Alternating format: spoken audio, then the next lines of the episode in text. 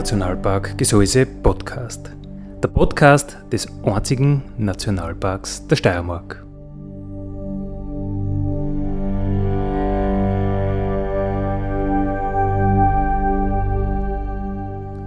Alle zwei Wochen neu mit Themen aus dem Nationalpark Gesäuse und aus der Nationalparkregion. Daddy,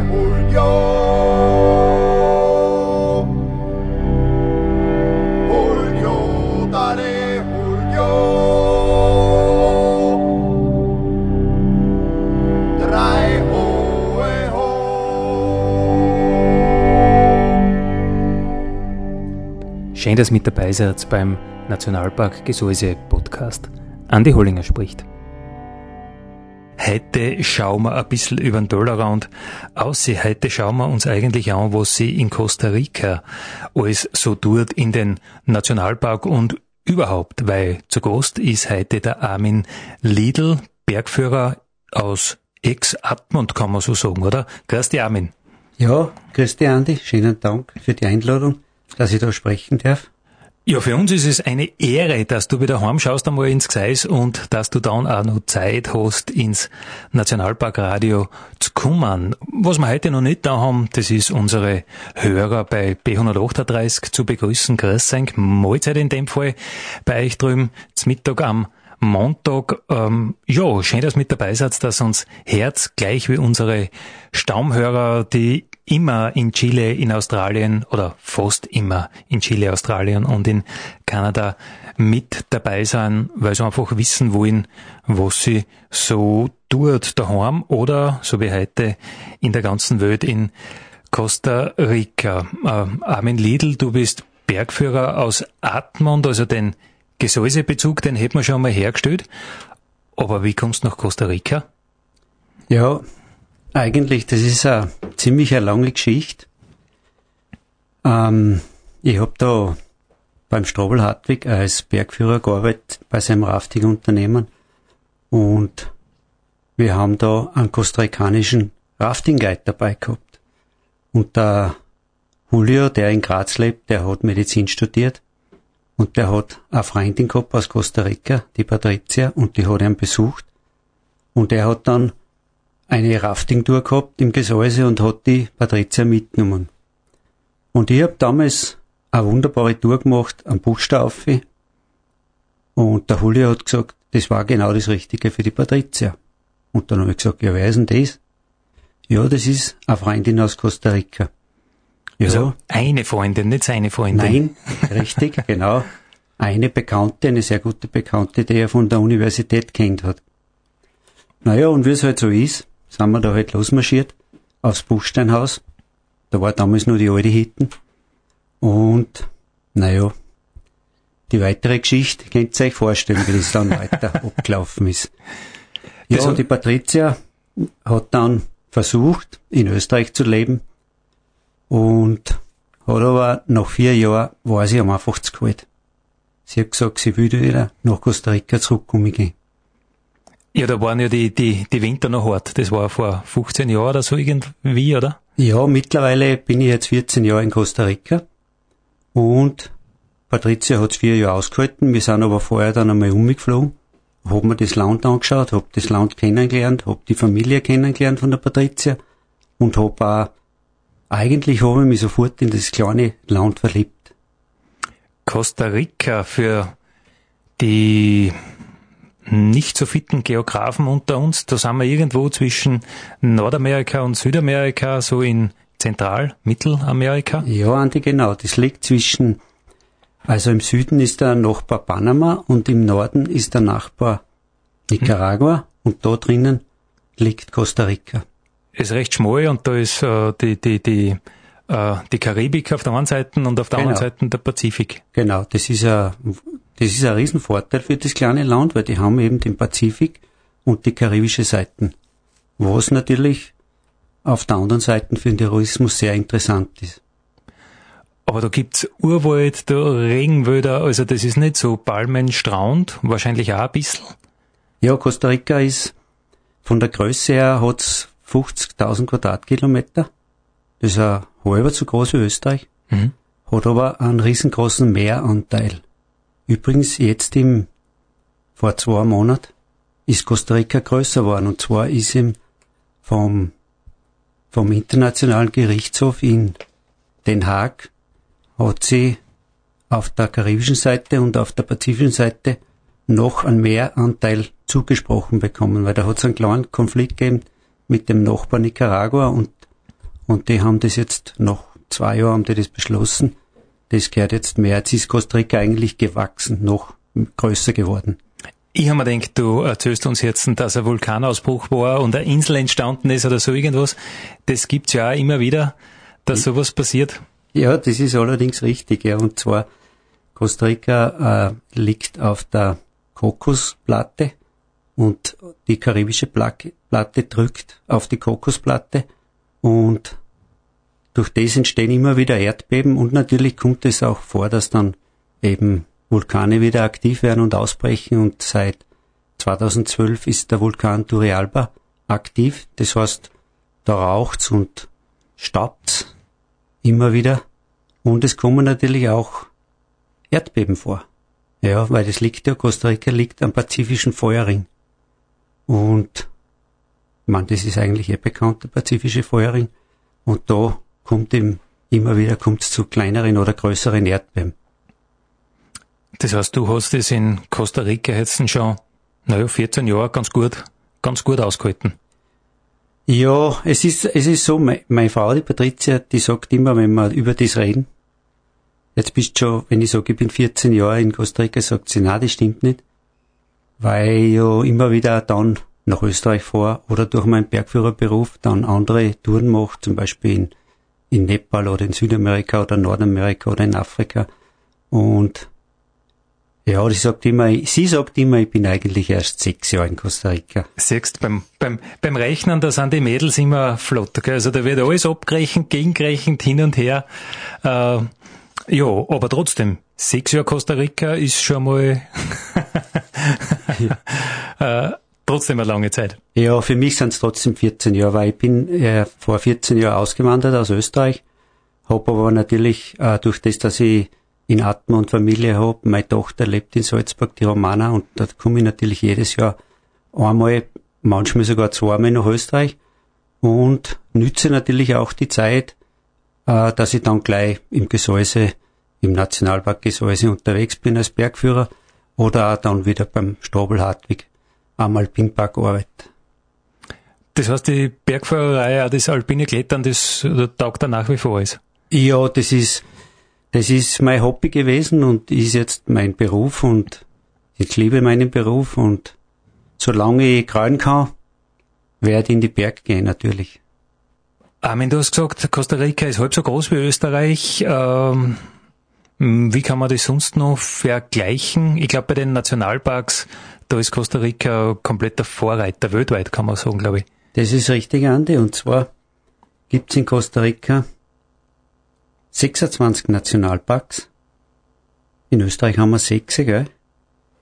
Dann kommt dazu, dass von der Gesamtfläche sind 26 Prozent geschützt, sprich in Nationalparks und verschiedene Reservate, private Reservate biologische Reservate, Naturschutzreservate und dann gibt's natürlich auch nationale Monumente, wo zum Beispiel archäologische Funde äh, gefunden worden sind.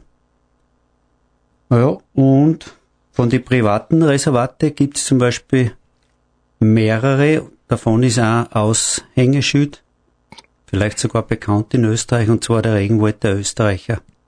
Das ist ein privates Reservat. Richtig, ja. Und zwar, das ist vor ungefähr 27 Jahren ins Leben gerufen worden vom Professor Michael Schnitzler aus Wien, der nach Costa Rica auf Urlaub gefahren ist und sich in das Land gleich einmal verliebt hat, hat sich dann eine kleine Hütten gekauft und hat sich gedacht, dort werde ich meinen Urlaub verbringen.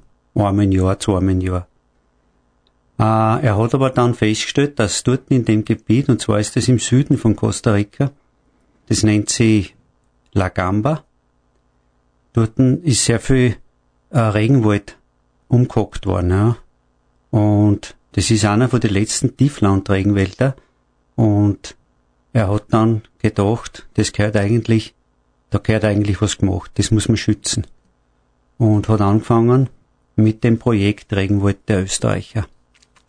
Hat dann einen Verein ins Leben gerufen, hat äh, Spenden, auf Spenden äh, aufgerufen und angefangen eben die Grundstücke freizukaufen. Und über Jahre hinweg hat sich das dann gesteigert, es ist immer mehr freigekauft worden und mittlerweile ist es äh, so gewachsen, dass es einen Nationalpark angestoßen ist und es ist dann an die Regierung zurückgegeben worden mit der Auflage eben das zu schützen und dabei ist dieser Regenwald der Österreicher in diesen bestehenden Nationalpark eingegliedert worden und zwar ist es der Peñas Blancas Nationalpark.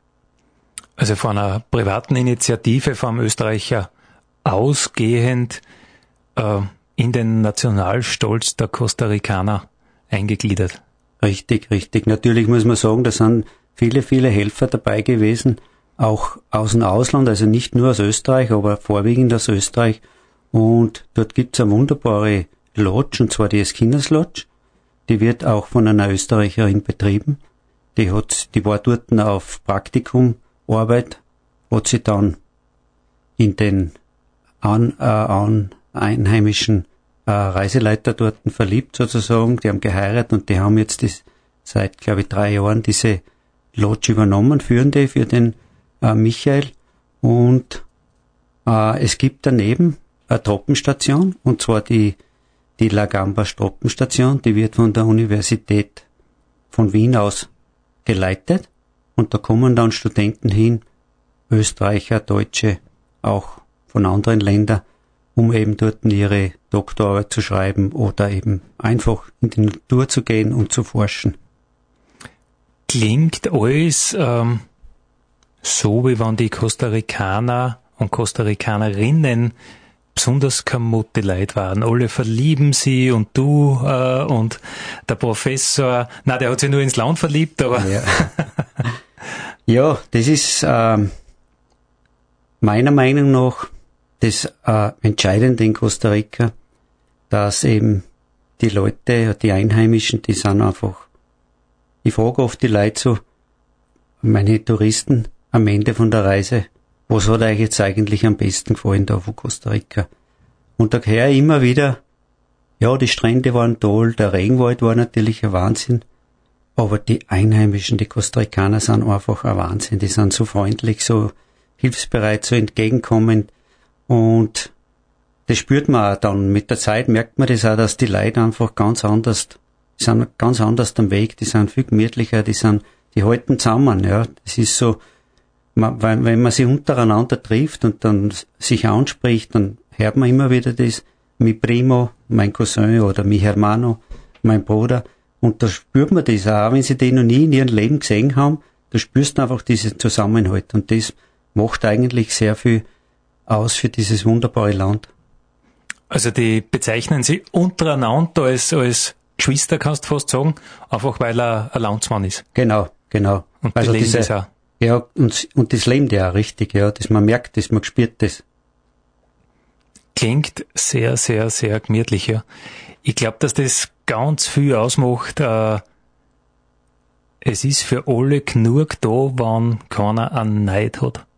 Weil sonst hat einer mehr als er braucht und das hat ein anderer weniger als, als er braucht. Ja, das ist richtig, ja. Ich meine sicher, die, die Einheimischen in Costa Rica, die müssen auch ihren Rucksack tragen, ja. Manche tragen sogar zwei oder drei, aber, aber es ist trotzdem, äh, man merkt einfach, die Mentalität ist ganz anders. Das mag auch vielleicht daran liegen, dass dort immer schön warm ist. Also dort, wo ich jetzt lebe, in, in Heredia, das ist auf fast 1000 Meter Seehöhe, das ist im zentralen Hochtal, da ist auch San Jose die Hauptstadt und der Flughafen der Internationale in Alajuela. Und da leben auch die meisten Leute, das leben in Costa Rica viereinhalb Millionen. Und in dem zentralen Hochtal sind um über zweieinhalb Millionen Einheimische, weil einfach das Klima dort oben am angenehmsten ist. Da hat so Jahresschnitt 26 Grad und das merkt man natürlich auch an der Mentalität. Mentalität. Ich glaube, die Leute müssen aber ein unglaubliches Vertrauen haben. Ein Vertrauen in die eigenen Fähigkeiten, ein Vertrauen in die Zukunft, ein Vertrauen in mm, das Universum, in die Gesamtsituation, weil wenn du dir vorstellst, dass mehr als ein Viertel deiner Landesfläche unter Schutz stößt, außerhalb von wirtschaftlicher, harter wirtschaftlicher Nutzung, äh, das ist eine, ganz eine besondere Sache. Ich meine, wenn bei uns im Nationalpark Gesäuse ein Totholz im Wald einfach hucken bleibt, hörst schon die alten Holzknechte, die sagen, das ist ja Wahnsinn, das ist ein Brennholz, das müssen wir alles nutzen. Also es darf nichts verkämen, nicht wirsten mit der Goatskop, alles, jedes Grasel muss irgendein nutzbares Tier fressen, also nicht ein, äh, irgendein Tier, ein, ein Wildtier, was man dann vielleicht nicht jagen kann oder so, sondern es muss alles genützt werden. Und da gibt es einen Staat, der sagt, ja, zwischen äh, ein Viertel und ein Drittel meiner Staatsfläche stehe unter Schutz. Also ich glaube, das wäre ohne, dass das die Bevölkerung mittragt, nicht möglich. Also sage ich jetzt einmal, die müssen ein unglaubliches Vertrauen haben, dass es ihnen gut geht. Ja, richtig, Andi, ja. Äh, es kommt auch noch dazu, dass sie einen Glauben haben. Und zwar, sie sind Costa Rica, die einheimische Bevölkerung ist sehr religiös. Und die sind wirklich, also die glauben, die sagen nicht nur, sie glauben, sondern die glauben wirklich. Und sie glauben halt einfach auch an, ans Überirdische, ja. Und Costa Rica wird diesbezüglich sogar noch weiter wachsen, was äh, dies anbelangt, zwar um Fläche zu schützen. Es wird immer mehr werden, es wird immer größer werden. Und Costa Rica ähm, exportiert Sauerstoff. Ja, das erzähle ich immer meinen Touristen, wenn sie mich fragen und sage, ja, wir exportieren Sauerstoff. Ja, wie geht das? Und zwar Costa Rica ähm, kriegt fürs, für das, dass sie Regenwald schützt, kriegt sie Zertifikate, sprich von der Weltbank, glaube ich, kriegt sie Geld. Die ja. berühmten CO2 Ja, genau, richtig, das ist eben das. Und äh, wenn du heute zum Beispiel als Privater an, an Wald kaufst, an Regenwald kaufst, und du sagst, okay, du willst den weiter schützen, dann kriegst du vom Staat Unterstützung. Du kriegst jährlich für die Fläche, was du hast, kriegst du Unterstützung. Du darfst es aber nicht nützen als zum Beispiel als dass das Holz, als Holzwirtschaft oder wenn du sagst, du baust jetzt dort ein Hotel hinein, das geht auch nicht, äh, weil dann wird da die Unterstützung gestrichen, ja. Was in Costa Rica nur ein Wahnsinnsvorteil ist, die ganzen Strände in Costa Rica sind Publico. Das heißt, es kann keine Hotelkette kommen und sagen, okay, ich kaufe mir den Strand und der gehört nur für meine Hotelgäste, ja, wie es in anderen Ländern schon der Fall ist. Die kostarikanische Regierung hat beschlossen, alle Strände sind offen und frei für die Bevölkerung genauso wie für die Touristen. Und das macht das Ganze natürlich attraktiv, weil die Einheimischen können am Strand fahren, können sie dort ausbreiten, können äh, zelten, können dort mit der Familie sich aufhalten. Und wie gesagt, es kann niemand kommen und sagen, das gehört mir. Äh, Armin, du hast äh, erzählt, die Costa Ricaner sind gemütliche Leute. Ähm, die Musik, sagst, passt auch dazu. Das klingt auch irgendwie so, ja, da geht's uns gut. Äh, es ist ein bisschen vielleicht, vielleicht ist es gar nicht leicht, aber man nimmt's vielleicht leichter, oder? Ja, es ist richtig, ja. Und zwar, wie schon vorher erwähnt, sie müssen, jeder muss seinen Rucksack tragen, ja. Aber ähm, zum Beispiel bei, bei der Arbeit, dass man hört, das kann ich nicht oder das habe ich nicht gelernt, gell, das gibt's in Costa Rica nicht. In Costa Rica gibt's ein Sprichwort, und zwar das heißt, hay que comer. Das bedeutet, ich brauche was zum Essen. Und wenn ich aber kein Geld habe, kann ich mir nichts zum Essen kaufen, ja. Und aus dem Grund wird versucht, Arbeiten zu durchzuführen, die man auch jetzt nicht unbedingt gelernt hat, ja. Weil, wie gesagt, wenn die keine Arbeit haben, gibt's, gibt's kein Geld, dann gibt's nichts zum Essen. Und es ist zwar so in Costa Rica, dass das Sozialsystem komplett gleich ist, wie es wir bei uns in Österreich. Das heißt, vom Lohn wird äh, die Sozialversicherung abzogen, Gebietskrankenkasse und Pensionsversicherung. Jedoch gibt's keine Arbeitslosen. Ja, es, also wenn du jetzt den, wenn du gekündigt wirst oder wenn du aufhörst, dann ist zwar ein Teil von deinem Lohn vom, von der Firma zurückgehalten worden, das wird angespart und das wird dann sozusagen, es ist wie eine Abfertigung, ja, das wird da dann auszahlt, damit du die Zeit, wo du keinen Job hast, überbrücken kannst. Aber das kommt halt darauf an, wenn du jetzt zum Beispiel zehn Jahre gearbeitet hast, dann kommt schon was zusammen, ja, aber wenn du jetzt nur sehr paar Monate gearbeitet hast, dann musst du halt schauen, dass du schnell wieder einen Job kriegst, damit du dann, damit du dann auch wieder was zum Essen und dein Leben gestalten kannst. Also grundsätzlich ein System, das dich schon unterstützt, äh, das dich aber nicht ausrosten lässt. Ja, ist richtig, ja. Also es gibt natürlich auch äh, Unterstützungen von der von der Kirche. Ja, wenn jetzt wirklich Leute sind, die einfach keinen Job kriegen und die auf der Straße leben, das gibt's natürlich auch in Costa Rica. Das ist zwar sehr gering, aber äh, die kriegen dann Unterstützung. Was auch toll ist, ist einfach die Bevölkerung untereinander hilft halt immer wieder. Und wie es zum Beispiel in der Regenzeit ist, da wird es dann kaum kalt werden, ja, in San Jose. Äh, du kannst schon mal runtergehen bis auf 12 Grad am Tag und das ist für die Costa Ricaner extrem kalt. Ja, 12 Grad, das ist wie bei uns minus 10 Grad für die verglichen. Mhm. Und da wird halt dann Spenden äh, Aufruf gestartet über Radio, über Fernsehen und so weiter. Und die Leute helfen einfach zusammen, die bringen Decken vorbei, die bringen Nahrung vorbei, die bringen äh, Verpflegung vorbei. Und also da spürt man einfach, das Zusammenhalten ist immer, ist immer da. Egal welcher Situation. Wir haben letztes Jahr im Oktober hat es einen Hurricane gegeben, den Hurricane Nate, und der hat ziemlich viel Verwüstung, Verwüstung und Leid gebracht. Aber da hat es auch so einen Aufruf gegeben übers Fernsehen und Radio und die Leute haben gespendet, haben Sachen vorbeigebracht, sind direkt zu den Leuten hingefahren, zu den betroffenen Gebieten und haben einfach Lebensmittel und, und, und Gewand und so weiter vorbeigebracht. Wenn man über irgendwas redet, so am Wirtshaustisch, dann ist jeder immer mutig und traut sich was sagen und das Leben ist äh, ganz einfach. Wenn es dann drum und drauf kommt, äh, das durchzuführen, durchzusetzen, schaut es dann bei Fülle schon wieder ein bisschen anders aus. Ich meine, du bist, du bist einer von den äh, eigentlich wenigen, die wirklich weit ausgewandert sind.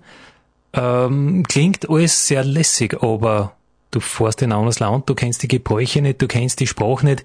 Äh, wie, wie geht das? Meine, was reden die überhaupt? Spanisch, nehme ich an? Ja, richtig, Andi. Und zwar Spanisch wird dort geredet. Ja, das mit dem Auswandern, das ist tatsächlich so, ja, dass das nicht so einfach ist, ja, weil am Anfang, wie ich die Patricia kennengelernt habe und wir halt dann drüber geredet haben, wo werden wir dann unser Leben verbringen, habe ich gesagt, naja, ich ziehe nach Costa Rica, weil ich arbeite im Tourismus und Tourismus kann ich auf der ganzen Welt arbeiten, das stimmt, ja. Aber nur dann, wie, wir dann die Koffer packt haben und, und dann, wie es dann so weit war, da das ist dann im Endeffekt doch nicht so leicht. Und dann kommst du in ein komplett fremdes Land. Du kannst die Sprache nicht, äh, die Hauptsprache ist Spanisch drüben und, und man kann auch mit Englisch, kommst du durch, natürlich durch den Tourismus. Wobei ich sagen muss, die Costa Ricaner selber reden von Haus aus viel Englisch.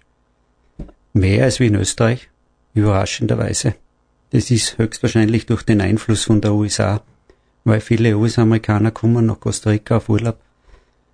Und das hat auch andere, andere äh, Punkte, weil zum Beispiel die Kinofilme werden nicht übersetzt und, und die Kinder lernen im Kindergarten schon Englisch. Also da sind wir, da ist Costa Rica eigentlich uns ein bisschen voraus, also Österreich. Ein Vorreiter. Ich glaube, ich glaube nämlich wirklich, wenn viele Dinge im Leben nicht so kommod sind, weil wir sind alle kamot. Aber wenn es nicht so kamot ist, ist für alle besser. Ja. Zum Beispiel Englisch lernen im Fernsehen, im, äh, beim Fernsehen, weil alle wollen wir einfach einmal nichts tun. Blöd ins Kastlein schauen und wenn es dann nur Englisches gibt, dann hast du es irgendwann erlernt, oder? Ja, so ist es richtig, ja. Ich meine, das ist ja nicht nur, dass man es hört, sondern da lernt man lesen auch, weil das sind die spanischen Untertiteln. Das heißt, du musst das Hirn zweimal einschalten, du mhm. musst erst hören und dann musst lesen auch noch. Ja. Ähm, was für mich natürlich war, ich habe mich anpassen müssen, ich habe mich, äh, ich habe Spanisch lernen müssen. Spanisch ist dort die die Umgangssprache und, und das war für mich eigentlich gar kein Thema, ja, weil ich meine, ich will in dem Land leben. Meine zweite Familie ist in Costa Rica, meine Frau spricht Spanisch, gut, die Patricia redet Deutsch, Hochdeutsch. Sie hat zwar in Graz hat sie Span äh, Deutsch gelernt, aber wie sie dann nach Atmen gekommen ist und wie wir uns dann unterhalten, war das für sie eine Katastrophe. Äh, aber in, in, Costa Rica ist Spanisch ist die Amtssprache und, und das muss man halt dann lernen und ich habe Kurse gemacht und habe Spanisch gelernt und ich habe dann auch in, in verschiedenen Firmen gearbeitet. Also nicht nur jetzt als, als Bergführer oder Reiseleiter, sondern auch in anderen Berufszweigen. Und da wird halt Spanisch geredet und da musst halt durch und das ist so. Und ich habe jetzt mittlerweile einen, einen tollen Bekanntenkreis drüben und sehr liebe Freunde. Und da wird halt Spanisch geredet. Das ist so. Ganz normal. Ein ganz wichtiger Punkt ist, glaube ich, auch, dass du sagst, ich hab dort gearbeitet. Weil als Tourist äh, mit einem Haufen Geld im Hosensack ist es leicht, mit drei Wörtern vor irgendeiner Sprache um die Runden zu kommen. Aber wenn du sagst, du musst wo arbeiten und da geht's um was. Und du musst dich verständigen. Äh, weil wenn du das Brettel am Bau das fünfte Mal zu kurz angeschnitten hast, dann werden sie dich halt mit der letzten Lotten dann ver, verjeiken. Also ich glaube, äh, gemeinsam arbeiten, das ist auch so eine Schmiede, oder? Das schmiedet zusammen. Das ist richtig, ja. Man muss sich einfach anpassen. Das ist vollkommen richtig, ja. Religion, hast du gesagt, das sind gläubige Leute in Costa Rica. Welcher Glauben? Äh, Römisch-katholisch ist, ist eigentlich 95 Prozent der Bevölkerung. Und es gibt natürlich andere Richtungen und in Costa Rica ist so, dein Glaube ist frei und der ist offen und du kannst dann glauben, was du willst. Ja, wenn du deine eigene Kirchen aufstößt, bist dein eigener Glaube und fertig. Es wird toleriert und es wird akzeptiert, ja. Es gibt da keine Diskriminierungen, ist ganz egal wie und was. Und vielleicht sollte ich nur erwähnen, das haben wir vorher nicht erwähnt, Costa Rica ist militärfrei, ja. Und zwar seit 1948 gibt's in Costa Rica kein Militär. Und ob das jetzt damit äh, einherspielt, das weiß ich nicht, aber das hat sicherlich Auswirkungen auf, auf die gesamte emotionale Welt der Costa Ricaner. Ich glaube, da schließt sich jetzt wieder der Kreis, äh, dort wo ich gesagt habe, ich glaube, dass die, äh, sagen wir es jetzt einmal, ein Gottvertrauen haben, dass ihnen einfach nichts passiert und dass ihnen gut geht, dass sie so viel Land unter Schutz stellen, dass sie so viel Schutzgebiete haben, dass sie so viel Nutzungsverzicht sie jetzt am ersten Blick denkt man sie sie leisten, aber dann erzählst du wieder, naja, mittlerweile ist ja so, du kriegst ja für das nicht nutzen sogar ein Geld im, im Fall vom Regenwald mit die CO2-Zertifikate. Also ich glaube, bei manchen Dingen muss man einfach einmal ein bisschen das Gas rausnehmen, ein bisschen lockerer sein und das fügt sich alles sehr, sehr gut. Und das wird ein bisschen cooler sein, wird vielleicht ein sehr, sehr, sehr seltenes Gut in unserer Gesellschaft und Gott deswegen vielleicht auch so wertvoll. Ja, das ist richtig, ja. Ähm, vielleicht ein bisschen die Vergleiche zum Nationalpark Gesäuse mit den Nationalparks da drüben in Costa Rica. Für mich ist es so, als, als Ausgewanderter und wann, wann ist der Nationalpark gegründet worden? 2000, 2002 im Gesetz. 2002, genau. Und wie ich dann zurückgekommen bin und das dann in 2003 ausgewandert und wie ich dann zurückgekommen bin und dann das gesehen habe im Gesäuse unten, war ich eigentlich sehr positiv überrascht. Ja, ich, man, kommt, man sieht das, wenn man zum Beispiel nicht mehr da lebt, und man kommt dann zu, sozusagen auf, auf Urlaub nach Atmund ins Gesäuse, dann sieht man alles mit anderen Augen, ja. Emotional auch, hast du eine andere Distanz, Komplett, oder? ja. Und zwar, das habe ich irgendwie, vorher habe ich das nicht so, ich meine, sicher, das Gesäuse ist einzigartig, ja, ist wunderbar. Aber wenn du da ständig lebst, dann siehst du das mit anderen Augen. Wenn, wenn, wenn ich wieder daherkomme, sehe ich das natürlich jetzt, ich saug das anders auf, ja. Ähm, in Costa Rica ist man vielleicht, oder so muss ich sagen, Costa Rica hat mir da sehr geholfen, dass ich das mit anderen Augen sehe, ja. Kann man gut vorstellen, auch dieses, dieses Vertrauen nicht nützen bringt, unterm Strich vielleicht sogar mehr Profit als eine harte Nutzung, weil wie oft kannst du einen, einen Urwald abholzen, den kannst du genau einmal abholzen und dann war's es. Ja. Das ist auch zum Beispiel, Entschuldige, das ist auch zum Beispiel das, äh, der Gedanke gewesen von Michael Schnitzler im Regenwald der Österreicher, der hat zum Beispiel die Leute dort, die Bevölkerung darauf hingewiesen, er hat gesagt, es ist gescheiter, wenn wir dort äh, den Wald nicht umschneiden, sondern im Gegenteil wieder aufforsten und Wanderwege einbauen und die Touristen dort durchführen und einer die, die, die wunderbare Landschaft, die wunderbare äh, Fauna und Flora näher bringen, als wie wir, wir schneiden das einmal um, haben einmal einen Profit und dann ist wieder für die nächsten 60 Jahre nichts. Ja. Mm, Armin, du bist Bergführer. Hast du in Costa Rica was zu tun? Gibt's da Berg? Ja, richtig, Andi. Und zwar, es gibt in Costa Rica vor allem, eigentlich vor allem Vulkane, ja. Aber es gibt auch äh, Wanderberge, vergleichbar so wie mit die Schladminger Tauern. Und für meine Frau, die Patricia, ganz stolz, der höchste Berg ist um 22 Meter Höhe wie der Glockner. Und ja, zwar ist, bitte. das ist der Cerro Chiripo. Und da mache ich Touren, mehrtägige Touren und gibt's verschiedene Anstiegswege und Abstiegswege. Und ich mache aber nicht nur das, ich mache auch zum Beispiel äh, ganz normale Rundreisen mit, äh, mit zwei bis 15 Gästen, ja, und mache äh, Nationalparktouren. Und nachdem ich ja mein Hobby zum Beruf gemacht habe, hat mir irgendwer einmal gesagt, wenn dein Hobby dein Beruf ist, brauchst du ein neues Hobby. Und jetzt habe ich zum Tauchen angefangen. Also ich bin jetzt mittlerweile seit zehn Jahren Taucher. Und in Costa Rica kann man wunderbar tauchen. Man kann an der pazifischen Küste und an der atlantischen Küste tauchen. Und es gibt nur in Costa Rica einen richtigen Warenschatz. Und zwar der heißt also, das ist die Kokosinsel, die Schatzinsel. Die liegt 600 Kilometer im Pazifik draußen. Und da habe ich letztes Jahr eine Gruppe gehabt, mit der sind wir da rausgefahren, mit so einem äh, 30 Meter langen Boot zum Tauchen. Da tust du dann sieben Tage tauchen. Die Überfahrt dauert 38 Stunden, bis man dorthin kommt. Auf richtig offener See sozusagen.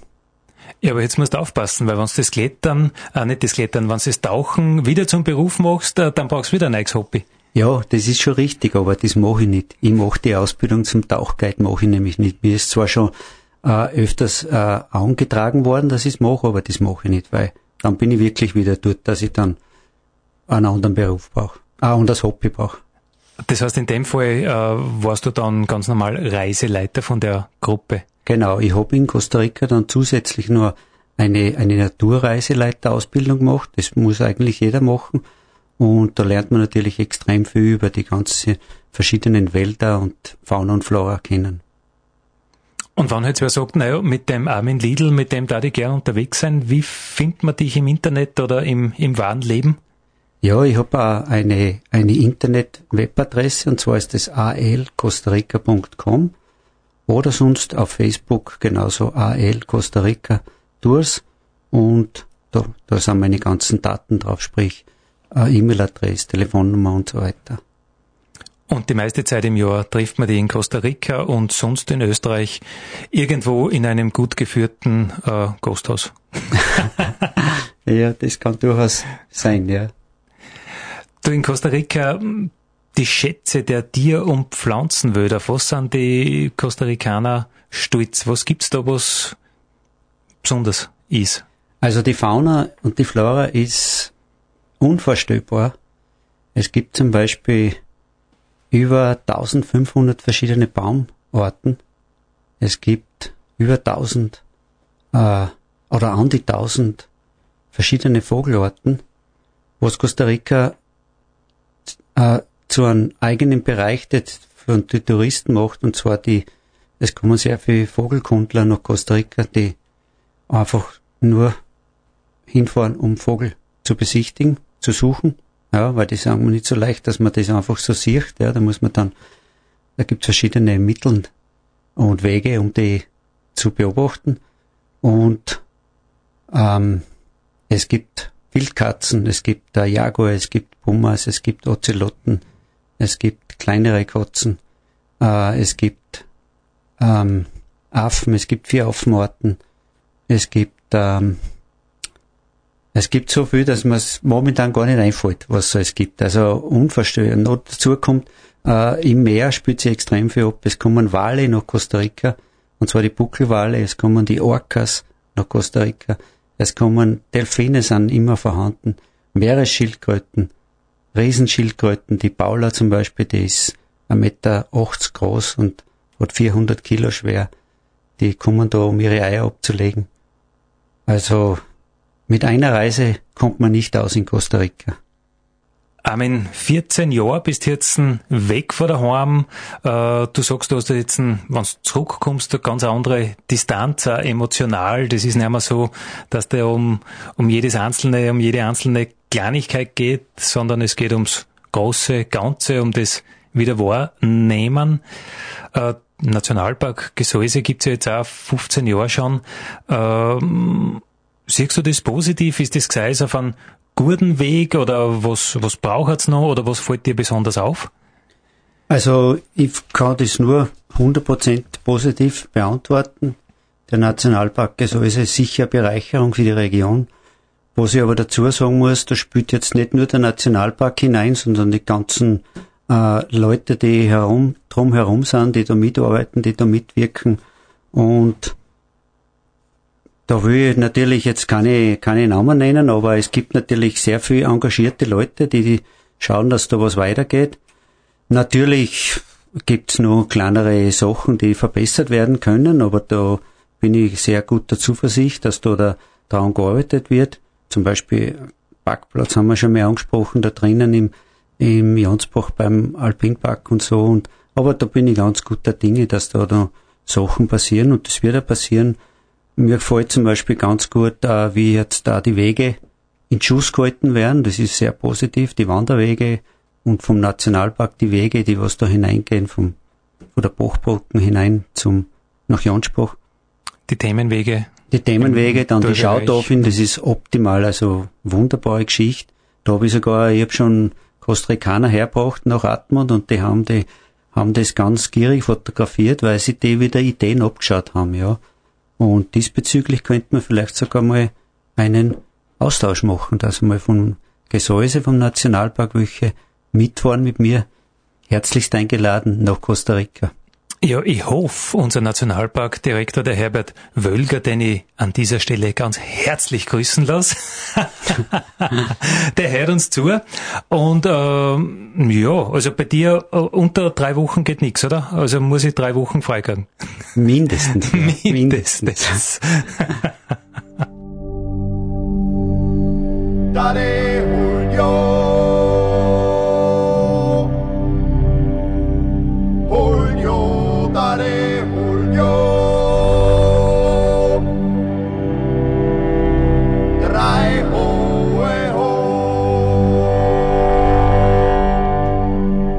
Das war der Nationalpark Gesäuse Podcast für heute. Ich freue mich, wenn ihr wieder mit dabei seid in 14 Tagen. Vielen Dank.